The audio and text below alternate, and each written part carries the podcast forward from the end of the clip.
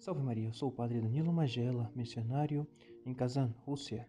E hoje, 29 de março de 2022, vamos meditar sobre o Evangelho de São João, capítulo 5, versículos do 1 ao 16.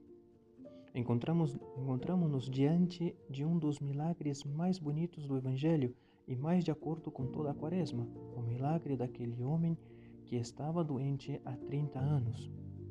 Aquele homem pecador que se afastou de Deus. Tendo refletido e arrependido de seus pecados, ele se apresenta a Jesus para pedir humildemente o milagre da cura, e Cristo o cura não só fisicamente, mas também espiritualmente. Eis que estás curado, diz Cristo, não voltes a pecar para que não te aconteça algo pior. Quem de nós não se vê retratado na figura deste homem, doentes no corpo e na alma por causa dos nossos pecados? É no sacramento da confissão onde o cristão se prosta aos pés de Deus para pedir perdão de seus pecados. Pela ação do sacerdote, o homem se reconcilia com Deus. Assim lemos o que São Paulo nos diz: tudo isso vem de Deus que nos reconciliou consigo mesmo por meio de Cristo e nos confiou o ministério da reconciliação. Esta é a bela tarefa do sacerdote a quem foi confiado o ministério da reconciliação. Portanto, São Paulo também diz, como se estivesse fazendo um apelo aos cristãos. Portanto, como embaixadores de Cristo, como se Deus estivesse exortando por meio de nós nós vos suplicamos em nome de Cristo, reconciliai-vos com Deus. Por isso devemos permitir-nos reconciliar com, com Cristo, fazendo uma boa confissão dos nossos pecados e reconhecendo-nos como pecadores. Então, quais são os passos de uma confissão sacramental verdadeira e sincera de nossos pecados? O primeiro é o exame de consciência. É a preparação antes de receber o sacramento, deve ser feito à luz da palavra de Deus.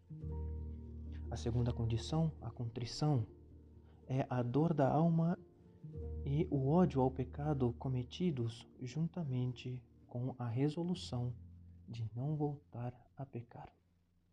A contrição pode ser perfeita quando nasce do amor de Deus e é a dor de ter ofendido a Deus infinitamente bom e digno de ser amado acima de tudo também está a contrição imperfeita, quando surge da consideração do pecado e do medo da condenação eterna.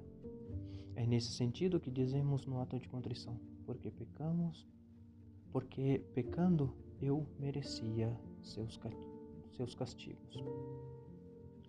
Terceira condição, a confissão dos pecados.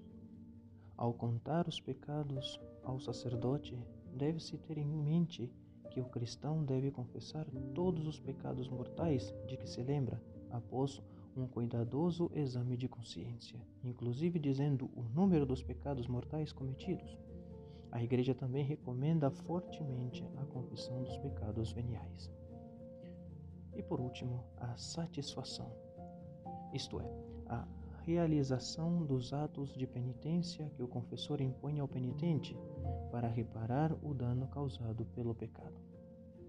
Quem tem consciência do pecado mortal, isto é, lembra que cometeu um ou mais pecados graves e que ainda não não se confessou, não deve comungar o Santíssimo Corpo de Cristo sem antes aproximar-se do sacramento da confissão.